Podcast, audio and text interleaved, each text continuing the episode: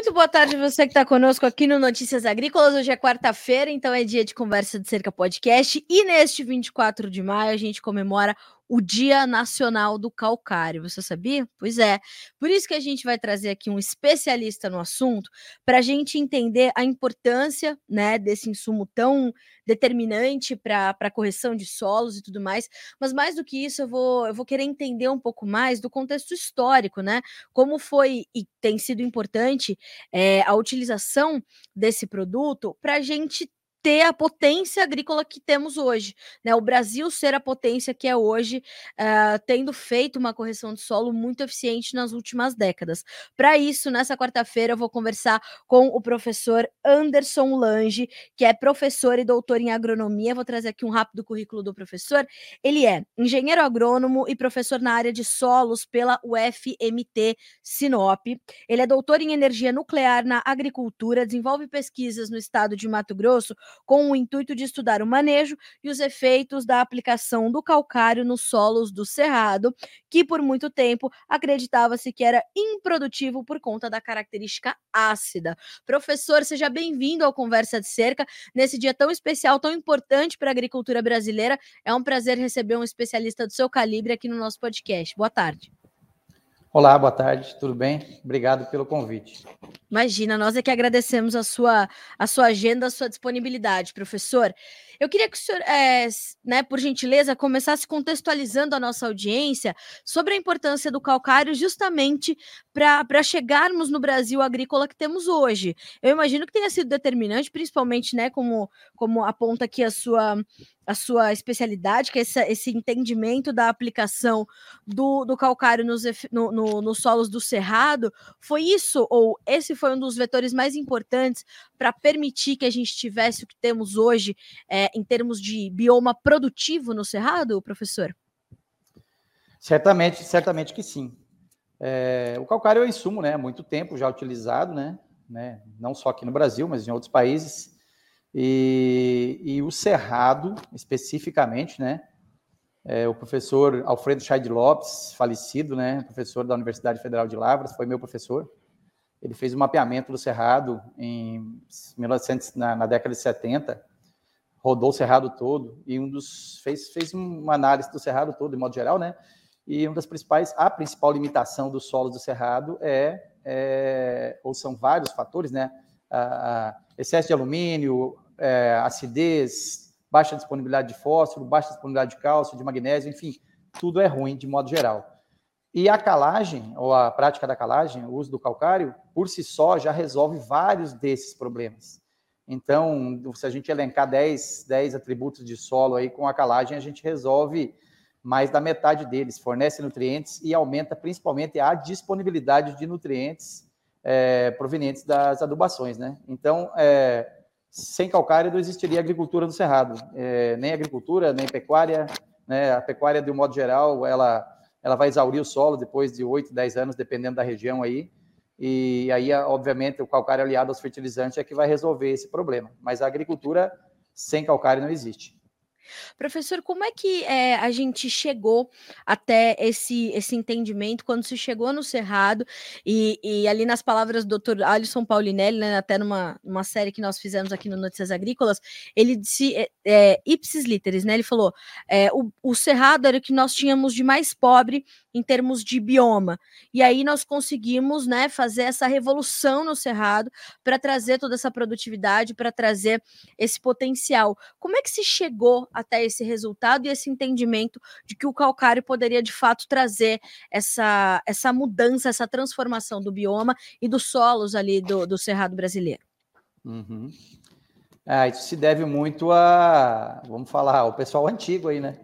É, as, as, universidades e a Embrapa, né, a partir de 1970, vamos, vamos falar algumas universidades e as mais conhecidas, é, a Exalc, a Federal de Lavras, a UFLA, Viçosa, juntamente com a Embrapa, né, é, algumas pesquisas em parceria e outras isoladas, mostraram, né, com o decorrer do tempo, a Embrapa principalmente fez alguns experimentos de longa duração, mostrando que não existe, né, a agricultura sem o uso de calcário. Obviamente, as doses praticadas antigamente, né, elas é, eram menores, porque os potenciais produtivos eram menores.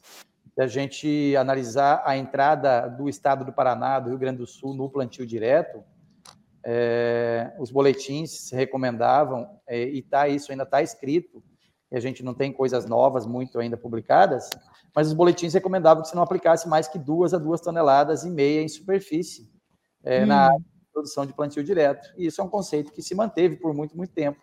Só que essas pesquisas foram realizadas quando a soja produzia 2 mil quilos, por exemplo, né? Hoje certo. a gente tem produtividades muito maiores, então é, é, a ideia é, é, que se use o corretivo e, e aí se dimensione em função da lavoura que existe. Professor, hoje é, essa prática ela continua muito presente na agricultura brasileira, né? Ela tem sido é, é, algo que se usa no Brasil todo. É, a gente consegue mensurar a, a, as mudanças que, que o calcário propôs uh, e trouxe efetivamente nessas últimas décadas para a agricultura brasileira. Há estudos que mostram é, essa, esse cruzamento de dados entre a utilização do calcário e, e a prosperidade desses biomas? Especificamente, não, não, consigo, não consigo citar isso para você, ah, se existe, né? Não, obviamente existe, não, não tenho números para te falar. É, de quanto por cento que o calcário realmente ele participa na produtividade do Brasil de um modo geral.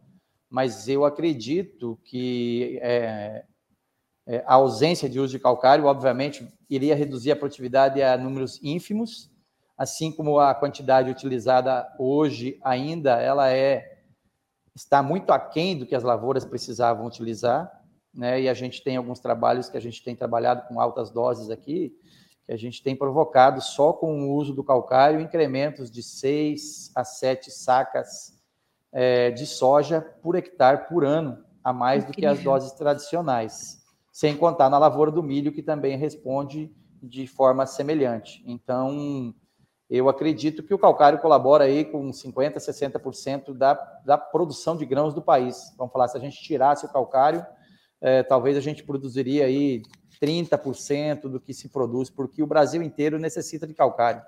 Alguns solos em maior escala e outros menor.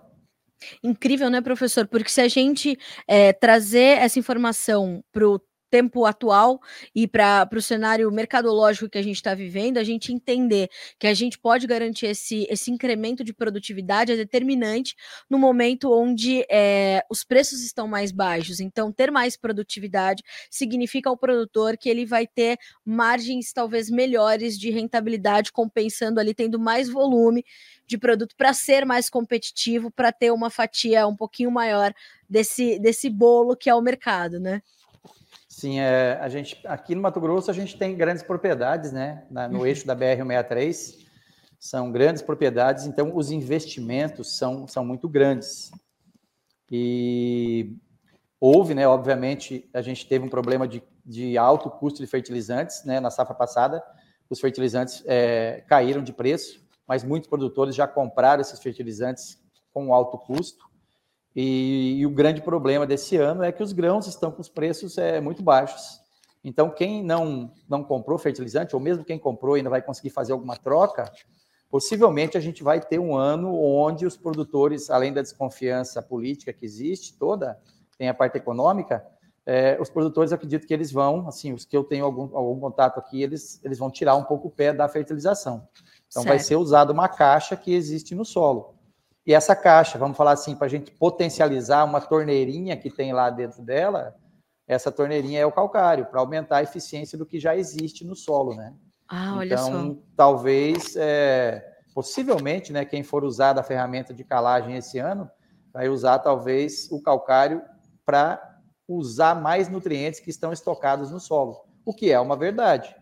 É uma situação, sim, que não, não deveria ser feita, mas numa situação que a gente está passando aí, talvez seja o melhor caminho.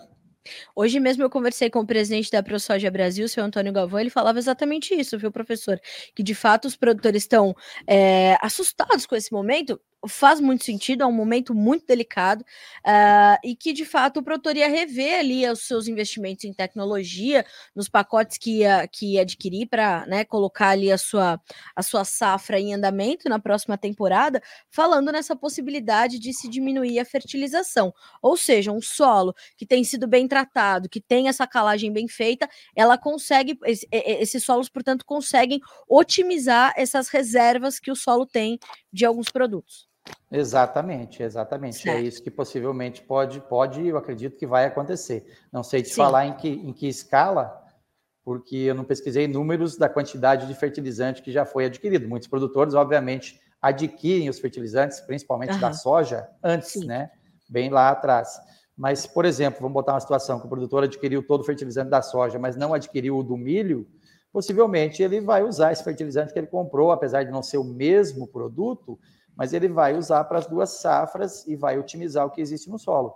A gente tem um trabalho grande aqui, é, eu estou com uma coleção, né, com uma coletânea de mais de 400 mil análises de solo que eu peguei de alguns laboratórios do ano de 2016 até o ano de 2021, e a gente analisou nutriente por nutriente. E os principais nutrientes da produtividade, né, que vou falar aí, assim, o NPK, por exemplo, né, no caso da soja NPK, o nitrogênio vem do, da fixação, e o fósforo e potássio vai vir da adubação. Mas no caso do potássio, por exemplo, a palhada de milho já vai disponibilizar um monte de potássio para a soja. Então, o fósforo que seria um maior buraco. Mas as reservas de fósforo dos solos do Mato Grosso, de modo geral, elas não estão ruins. Então, a gente hum. tem muito fósforo aplicado em superfície. Então, se o uhum. produtor, é, vamos botar um número aí, se ele colocar a metade da adubação, talvez, que ele ia colocar na soja, possivelmente, se ele tiver um solo já corrigido, né? Não que o calcário vai dar efeito nesse ano, o calcário é um projeto de, de longo prazo, né? Mas se ele tiver um solo bem corrigido, ele vai ter uma certamente uma boa produtividade com o corte de fertilização. E aquele que não tiver, talvez seja o momento de investir, porque o calcário no primeiro ano ele não dá uma reação né, completa. A gente vai ter um bom efeito do calcário no segundo ano da aplicação. No nosso caso aqui, porque a gente pega um, uma época de seca, né? Então o produtor vai colocar calcário agora em julho e agosto. E quando começar a chover, ele planta soja. E aí esse calcário não reagiu praticamente nada, né? Ele vai ter uma reação que vai deixar alguma coisa para o milho lá para fevereiro, março do ano que vem. Mas na próxima safra esse negócio vai estar, tá, vai ter funcionado. Mas para esse ano, quem tiver precavido com anos anteriores, se jogar um pouco de calcário, possivelmente vai ter uma, uma pequena resposta, né? Ainda. Mas a agricultura nos ensina isso, né, professor? Que é muito importante a gente respeitar o tempo dos processos, né?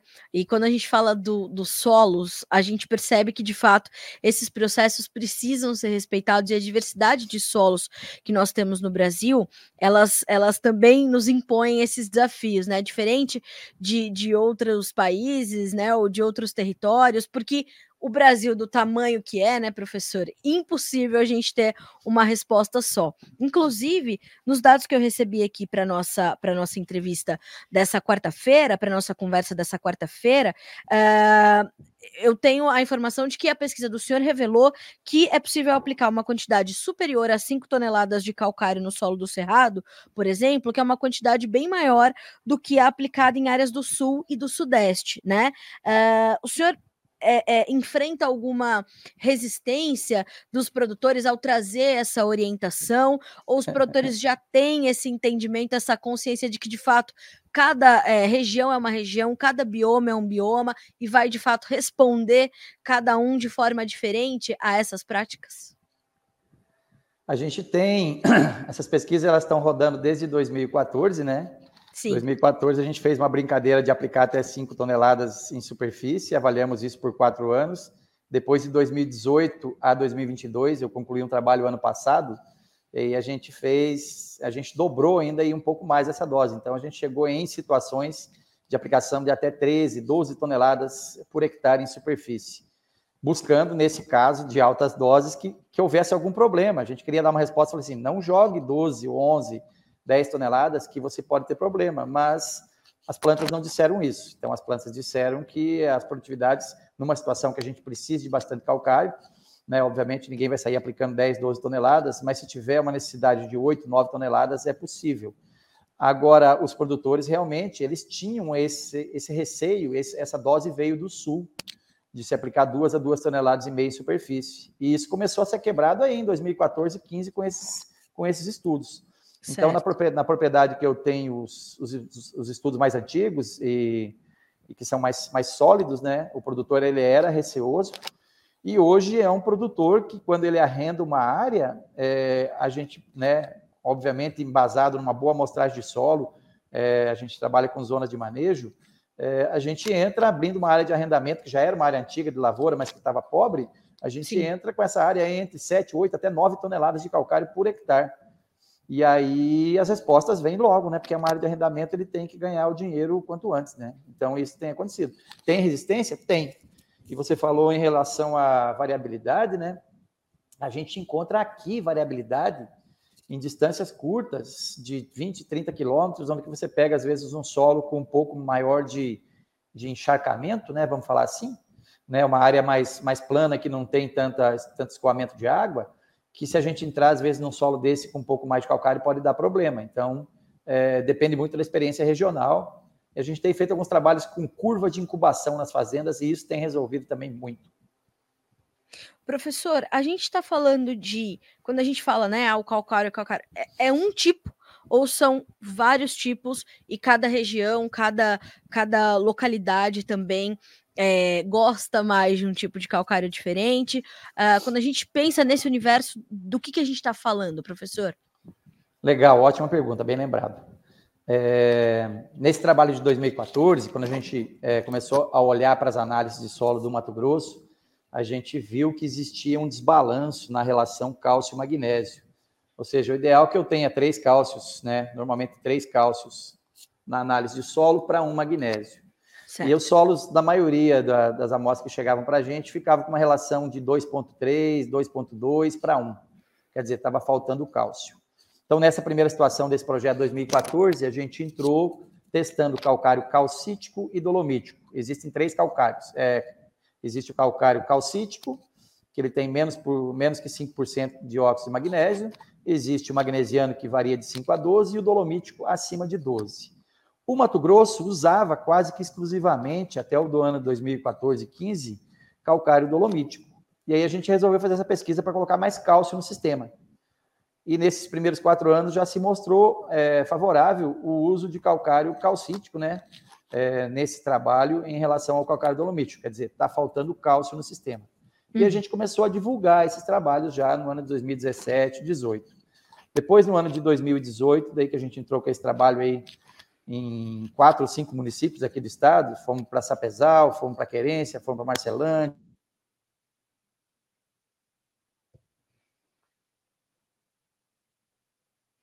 A gente teve um, a gente teve um probleminha aqui com o, com o contato do professor. A gente vai refazer a chamada, refazer a ligação. Enquanto isso, a gente tem aqui alguns dados importantes sobre o setor. Ele voltou?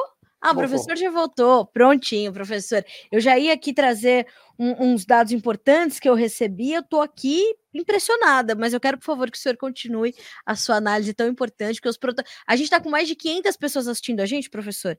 Então, o senhor está com uma Legal. audiência seleta. Obrigado. É, e aí espalha, espalhamos, né, esparramamos esses experimentos pelo Estado. E o que a gente viu é, em situações de solos mais, mesmo solo um pouco mais arenosos ou argilosos, que essas doses aplicadas em superfície estavam dando ótimas respostas e, e, que a aplicação de calcário calcítico, ou seja, melhorar o teor de cálcio no solo, foi fundamental para isso. E a gente trabalhou, inclusive, em área de abertura, né, em área de pastagem que ia ser implantada na agricultura, e essas doses também foram altas lá quando aplicadas. E uma situação bem interessante, que é importante falar para os produtores aqui, é que nesses experimentos a gente aplicou calcário em superfície mas em áreas velhas, né? Mas em, em algumas situações a gente incorporou calcário. Hum. E eu quero falar uhum. que não uhum. deu resposta diferente nenhuma entre jogar em superfície e incorporado. Olha só. E, e aí, depois de quatro anos, a gente tirou amostras de solo em camadas. E fica visível quando você usa uma dose principalmente alta de calcário calcítico, né? Mas nas dolomítico aconteceu também, mas em menor escala, mas movimentação desse cálcio e desse magnésio no perfil do solo. A gente uhum. aplicou calcário na superfície e a gente encontrou altos teores, principalmente de cálcio, menos de magnésio, abaixo de 10 centímetros. Quer dizer, existe movimentação vertical no Mato Grosso tranquilamente, apesar de a gente não ter uma estrutura de solo muito boa, porque a gente não usa planta de cobertura quase. Pelo menos nos experimentos a gente não, não, não tem isso, né? Mas tem movimentação de calcário e os ganhos, é, nesses experimentos, a gente modelar tudo, é algo em torno de 6, 7, 8 sacas a mais por hectare por ano em relação à dose tradicional. Sem problemas de, sem problemas de as plantas perderem produtividade. Professor, tem regiões que, que permitem ou que pedem uma mistura, uma mistura de diferentes tipos de calcário? Isso também pode ser feito? Sim, sim. Na verdade, não são regiões. É, você tem que ah, observar a análise de solo, né? Como eu, te, como eu te falei, o, o Mato Grosso estava usando única e exclusivamente quase um calcário. Então, nos manejos que a gente tem feito aqui na, na, nas fazendas aqui da região, é, normalmente, na primeira aplicação, para tentar corrigir já esse problema, a gente entra com muito calcário calcítico e depois, bianualmente, a gente vai colocando dolomítico, calcítico, até chegar é, num blend, vamos falar, no meio termo, que seria o magnesiano. Mas existem propriedades que eu consigo fazer duas aplicações de calcário. Eu faço o calcítico e faço o dolomítico para eu acertar as relações cálcio-magnésio logo no primeiro ano. Então, isso vai depender única e exclusivamente da, da análise de solo, né?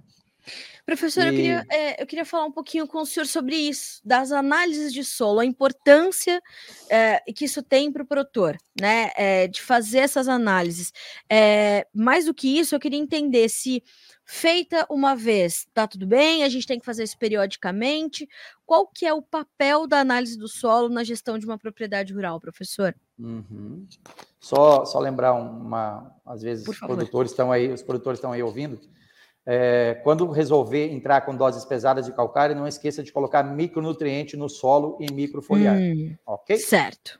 É, em relação às análises de solo, sim, fundamental. Fundamental, é, é levando para o lado humano, né? É, a gente não é, a gente não era obrigado a fazer um check-up por ano. Então, no caso da propriedade rural, é como a gente tem grandes propriedades aqui, às vezes fica um pouco difícil do produtor mostrar toda a propriedade ano a ano. Mas uhum. o que a gente tem feito aqui é trabalhar com 50% ou 33% da fazenda é, com amostragens. Então, pensando numa área de 50%, se amostra metade da fazenda um ano, metade no outro ano. E em cima disso, programa-se sim as adubações. O que a gente tem feito, como as áreas são muito grandes aqui, eu, pessoalmente, não gosto de trabalhar com grid pequeno, de 4 hectares, 5, eu acho que não tem muito sentido. A gente trabalha com zona de manejo, então a gente trata como se fosse no sul. A gente trata as fazendas grandes aqui de 3, 4, 5, 6 mil hectares como se fossem pequenas fazendinhas e a cada 40, 50 hectares a gente trabalha na adubação dessas zonas de manejo. E sim, certo. a amostragem, a amostragem bianual, pelo menos, né? Porque o custo da amostragem, o resultado que ela te dá perto do investimento que você faz com calcário e com fertilizantes, não tem custo nenhum praticamente, é, é quase nada. Assim, a amostragem de solo, ano passado, uma tonelada de cloreto estava 6, 7 mil reais. Se você Verdade. fizer uma propriedade, propriedade grande aí que vai fazer uma amostragem, uma tonelada de cloreto você troca pelo, pelo, pela amostragem de uma fazenda grande. É verdade. É bobeira, bobeira.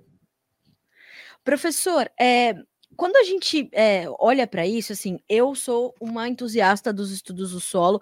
Eu até, eu sempre que eu, que eu trago uma, uma, uma pauta sobre isso, ou no Conversa de Cerca, ou no Notícias Agrícolas de uma forma geral, eu gosto muito de lembrar um, dos, um professor internacional que ganhou o World Food Prize, que é uma espécie de Nobel ali da, da agricultura, da alimentação, que é um doutor, é, não vou me lembrar agora, acho que é o doutor Ratan lá, o Lau Ratan, eu nunca me lembro o nome dele, enfim, o senhor deve saber melhor que eu, sobre justamente ter dedicado a vida dele, enquanto engenheiro agrônomo, ao estudo dos solos. Tudo começa ali, né, professor?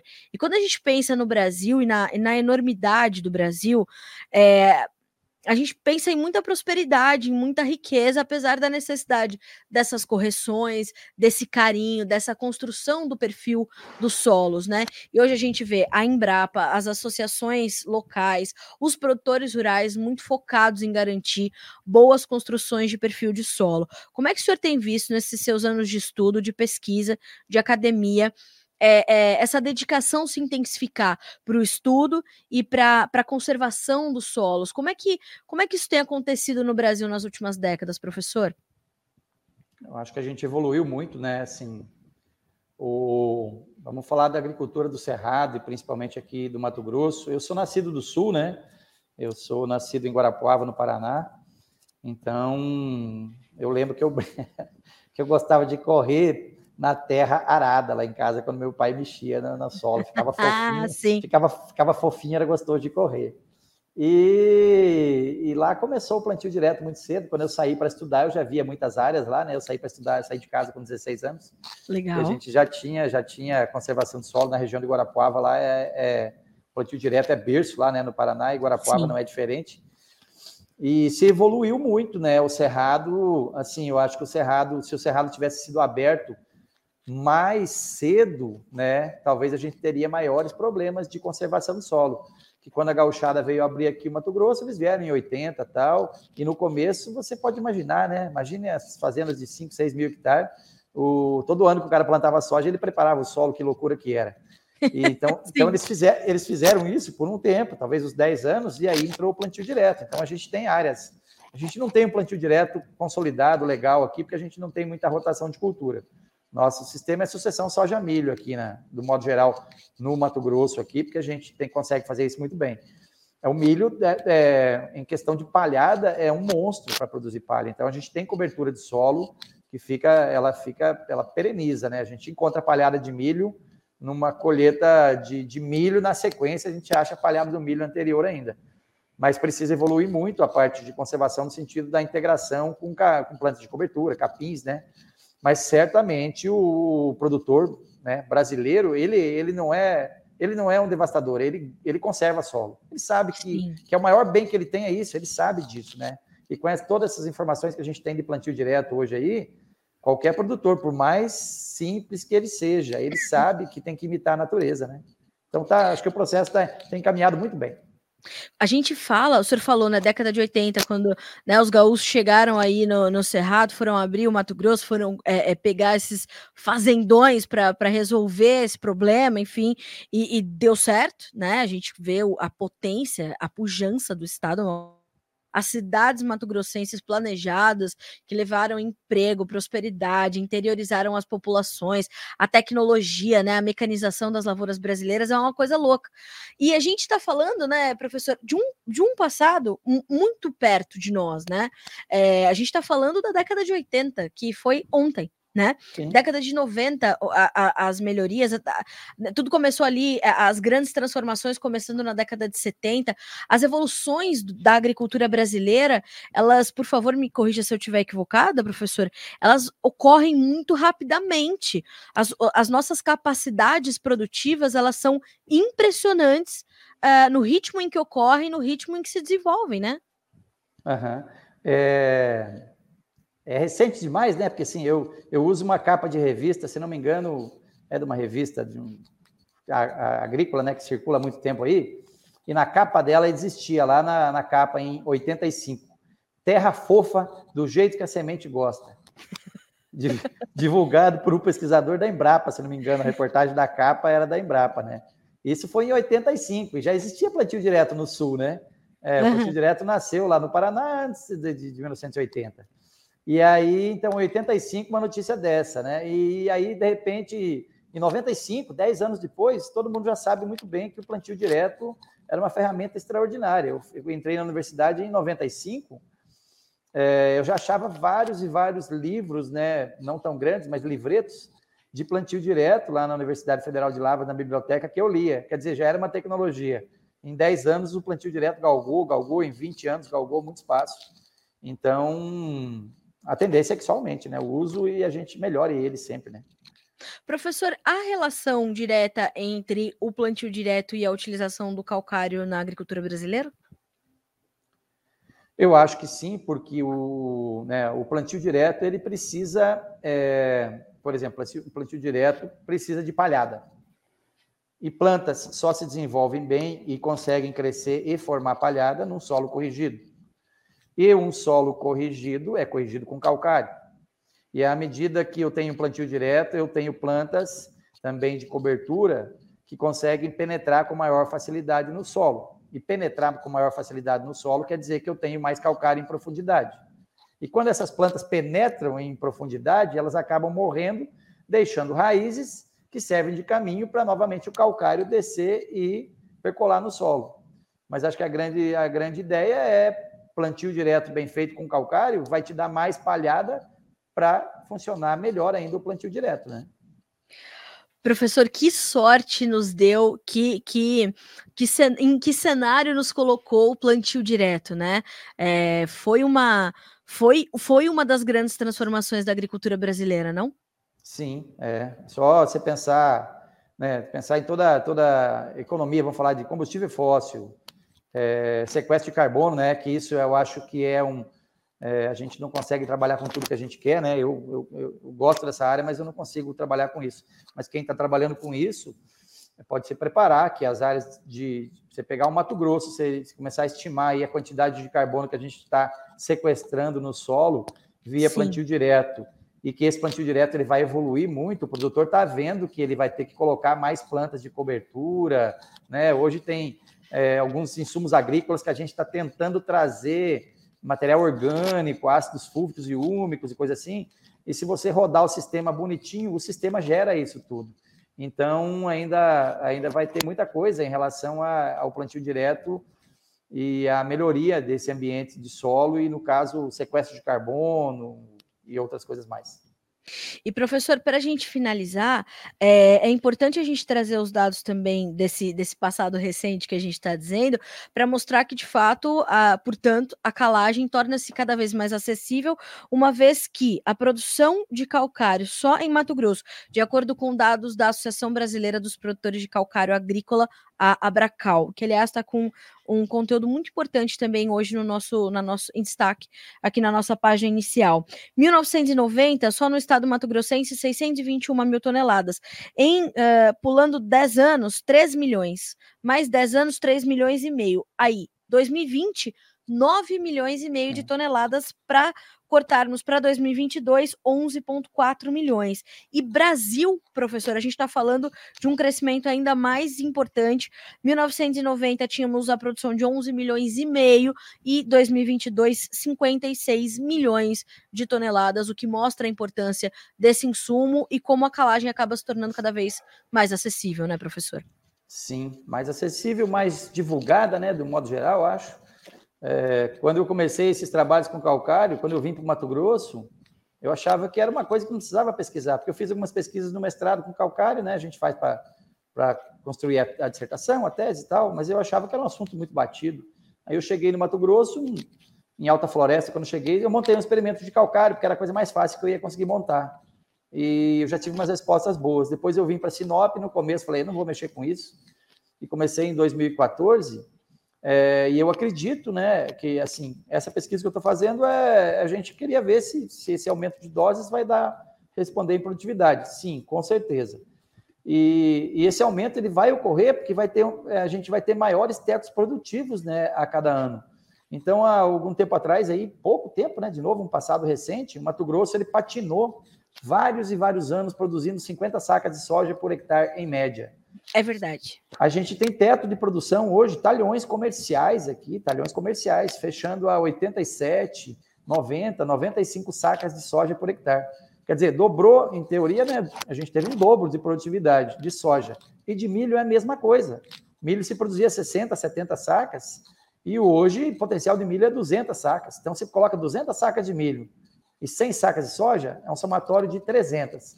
Isso era 100. Quer dizer, se eu usava duas toneladas de calcário, tem que usar seis. A conta é, é parecida.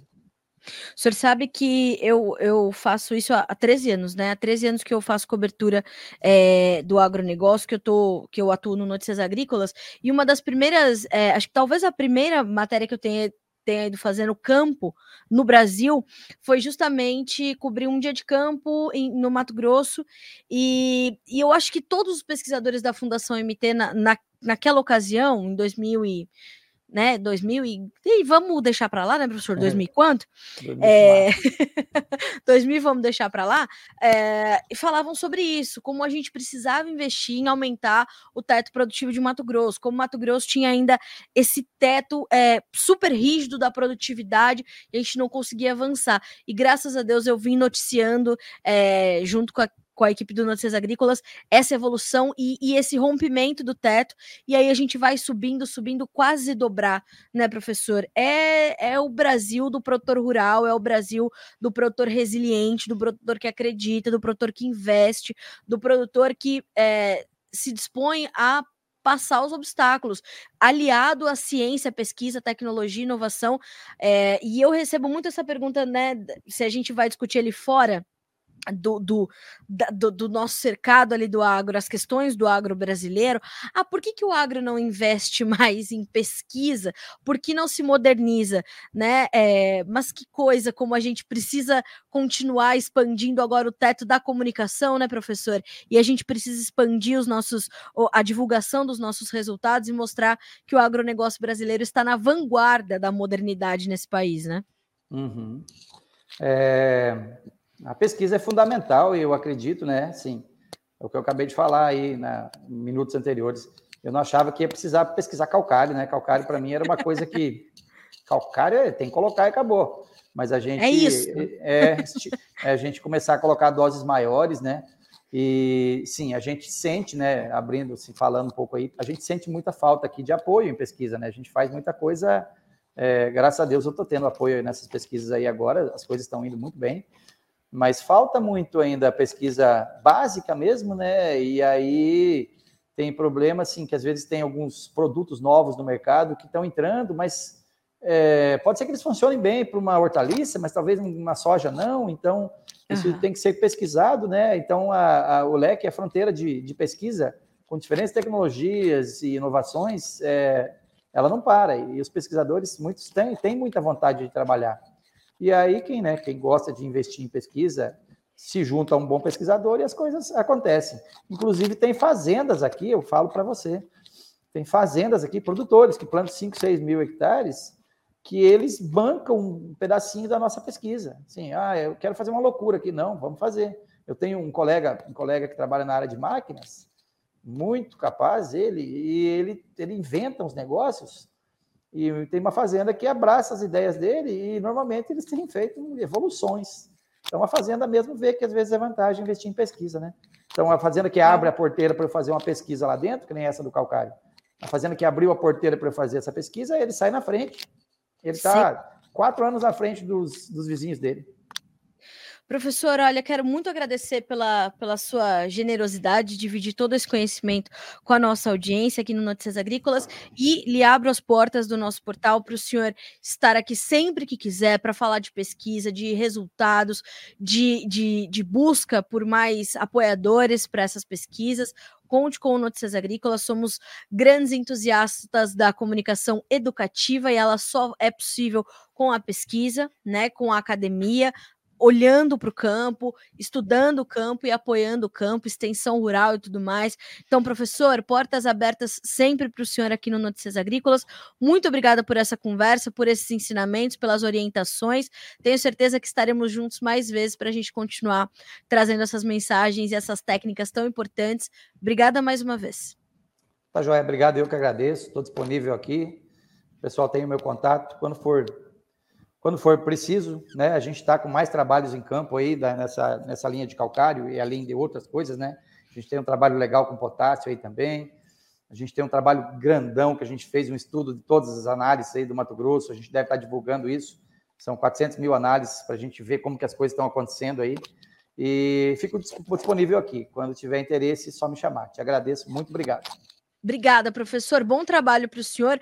Boas pesquisas, sucesso e conte sempre conosco. Até mais. Para você também. Até mais. Tchau, tchau. Tchau, tchau.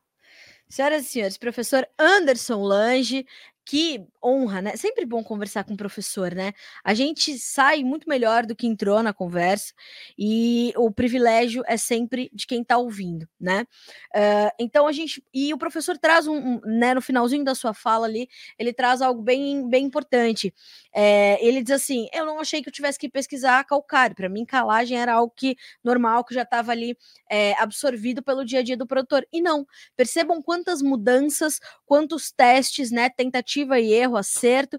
E, ah, de fato, a, a, calagem tem que fazer parte do seu dia a dia, você, principalmente você que está no Cerrado, mas outras regiões vão permitir também que você faça essa correção de solo.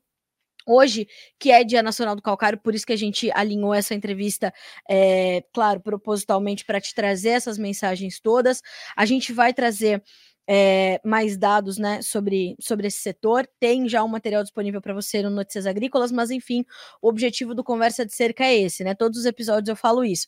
É saber com quem sabe mais que a gente. Então, é, ouça e reouça esse episódio, veja o que você está fazendo na sua propriedade, está tudo certo. Não se esqueça de investir em análise de solo, tudo começa ali, construa bons perfis de solo, que dessa forma você está perpetuando cada vez mais a sua atividade, a atividade e os negócios da sua família faz parte da sustentabilidade econômica e financeira, econômica e ambiental da sua, e por que não dizer social, né, uh, da sua propriedade, né, uma, uma um termo tão exigido hoje em dia pelo produtor brasileiro, mal sabem, né, os que exigem que a sustentabilidade é inerente à produção, né? Então, é para isso que a gente está aqui, para continuar disseminando essa mensagem.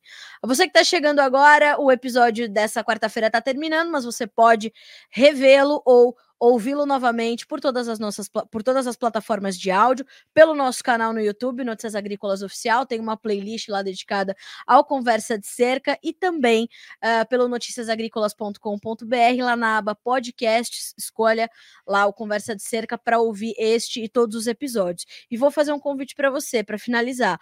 Hoje, neste 24 de maio, é último dia para votar no prêmio Mais Admirados da Imprensa do Agronegócio. Este podcast está concorrendo ali entre os melhores da imprensa dedicada ao setor, não só o Conversa de Cerca, mas também o Café em Prosa, apresentado, ancorado aqui pela Virginia Alves, nossa especialista em café, e também o Notícias Agrícolas concorrendo em duas categorias, site e canal digital, dá para você dar seu voto lá também para o nosso portal, e seis jornalistas da nossa equipe estão concorrendo na categoria Melhor Jornalista.